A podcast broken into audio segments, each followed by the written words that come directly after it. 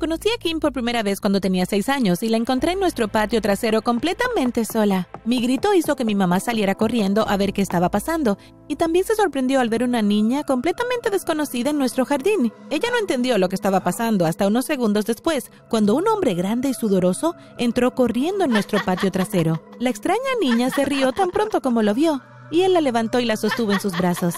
Se disculpó a más no poder y luego nos dimos cuenta de que el señor era su padre. Al parecer, la niña se había escabullido cuando nadie estaba mirando y de alguna manera había encontrado su camino hacia nuestro patio trasero. Su padre era un nuevo vecino que acababa de mudarse desde hace una semana y todavía se estaba acostumbrando al vecindario. Así fue que conocí a Kim, al menos así lo recuerdo, aunque Kim jura que sucedió de otra manera. En un año, Amanda, Freya y Clara también se habían mudado al vecindario y muy pronto nos hicimos amigas, unidas por nuestro gusto mutuo en hacer travesuras. Fuimos inseparables en los años siguientes y todas acabábamos de cumplir 20 años.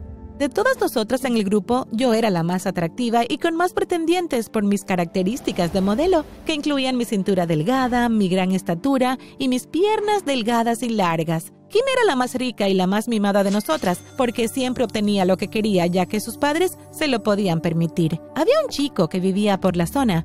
No era de nuestro grupo, pero todas lo conocíamos, y él nos conocía también. Su nombre era Fika. Era un tipo alto y de aspecto atlético. También era guapo, y un día Kim nos confesó que estaba enamorada de él. Todas nos burlamos de ella y nos hizo prometer que no se lo diríamos a nadie. Un día, estaba de camino a la casa de Kim cuando vi a Fika venir en dirección opuesta. Parecía que venía hacia mí. Le sonreí y saludé con la mano, esperando que pasara junto a mí cuando se detuvo justo frente a mí. Hola, Pern. Hola, Fika. ¿Tienes un momento, por favor? Depende de qué quieres hablar, pregunté vacilante. Quiero hablar sobre ti. Oh, ¿de verdad? ¿Qué hay de mí? Dudó y lo vi jugueteando con las manos en sus bolsillos. Al parecer, él también estaba sudando, lo cual era un poco extraño, ya que era un día muy frío y llevaba puesto una sudadera con capucha. Hizo una pausa muy larga y estaba empezando a impacientarme con él cuando por fin habló. Um, Pen, solo quiero que sepas que uh, me gustas y me gustaría que fueras mi novia. Dijo Fika mientras evitaba mi mirada. ¿Qué dijiste? Me quedé pasmada pero justo antes de que pudiera hablar, lo interrumpí y lo rechacé en el acto. Le dije que eso nunca iba a suceder y que no me invitara a salir otra vez. Me alejé sintiéndome todavía un poco desconcertada. ¿Cómo que le gustaba yo? ¿No sabía que Kim estaba enamorada de él y que yo nunca podría salir con él por eso? No estaba lista para arruinar mi amistad con Kim por un chico que apenas conocía. Aunque le dije a Fika que no me volviera a molestar, me lo encontré en casi todos los lugares a los que fui. Era como si siempre supiera dónde me dirigía sin importar lo mucho que intentara esconderme de él. En algún momento me pregunté si estaba siguiéndome. ¿Cómo es que siempre me encontraba tan fácilmente? Siempre me traía regalos cada vez que me veía, regalos que iban desde tarjetas hasta chocolates, y una vez incluso me trajo un enorme osito de peluche, pero inmediatamente lo rechacé todo y continué evitándolo siempre que podía. Un día, Kim, quien casi siempre era la mente maestra de la mayoría de nuestras no tan inocentes aventuras, de repente ideó un plan al azar. Dijo que había pillado a mi vecino, el señor Longhair, engañando a su mujer y que él se había ofrecido a sobornarla ofreciéndole dejarla dar un paseo en su jaguar. Estábamos las cinco juntas cuando nos lo dijo. ¿De verdad? ¿Cuándo pasó esto? Pregunté con curiosidad. Oh, hace un par de días. Estaba caminando por su casa cuando vi un automóvil extraño estacionado en su entrada. Sabía que no era su mujer, así que decidí fisgonear un poco. Uno de estos días tu fisgoneo te va a meter en problemas. Tal vez sí, pero hoy nos consiguió un paseo en un lindo jaguar, dijo Kim sonriendo maliciosamente. ¿Así que todas podemos dar una vuelta en el auto? preguntó Freya. Por supuesto. Y todas nos podemos turnar para conducirlo. Entonces, ¿cuándo vamos a poder conducir el auto? Dijo que mañana estaría bien. En cualquier momento a partir de las 9 pm. Así que decidimos que dado que mi casa era la más cercana a la del señor Longhair y que él me conocía, iba a ser yo quien recogiera las llaves del auto y debía conducir el jaguar hasta un cruce en particular donde las demás estarían esperándome y así podríamos comenzar con nuestro épico viaje en el jaguar. Llegó la noche siguiente y unos minutos después de las nueve yo estaba frente a la casa del señor Longhair. Nunca antes había estado en un jaguar y también iba a ser la primera de nosotras en conducirlo. Presioné el timbre y tuve que esperar unos segundos antes de escuchar movimiento hasta que el señor Longhair abrió la puerta. Adelante, pasa.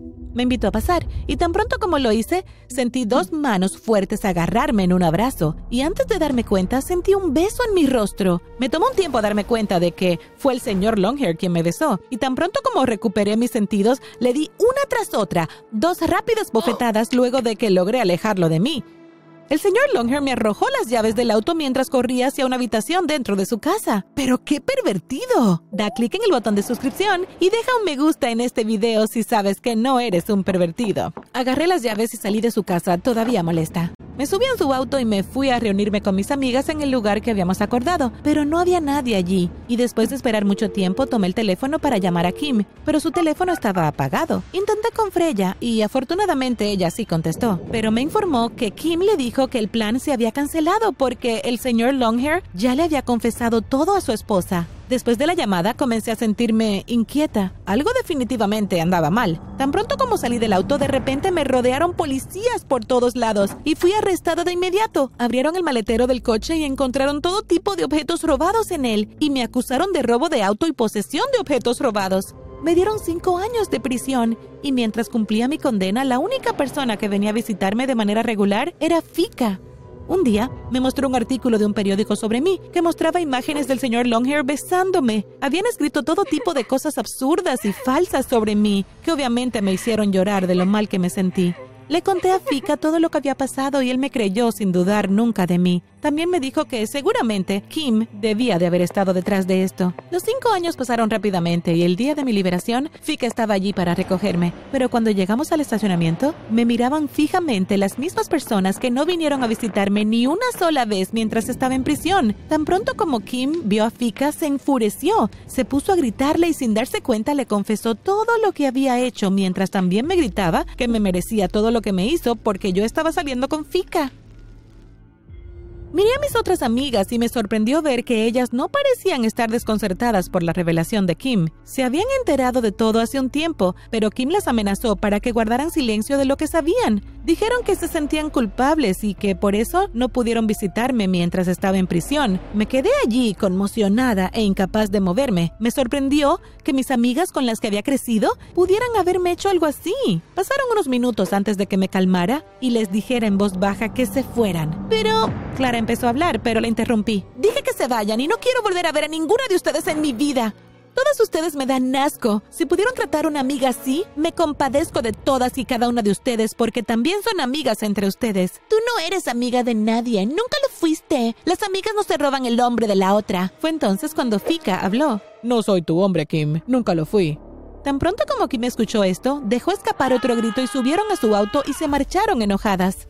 Sin que yo lo supiera, Mientras estábamos al aire libre teniendo esta conversación, algunos guardias de seguridad que estaban cerca habían escuchado este intercambio de información y usando su testimonio pude limpiar mi nombre antes de que Kim pudiera sobornarlos o amenazarlos, así como implicar a Kim y al señor Longhair por lo que habían hecho.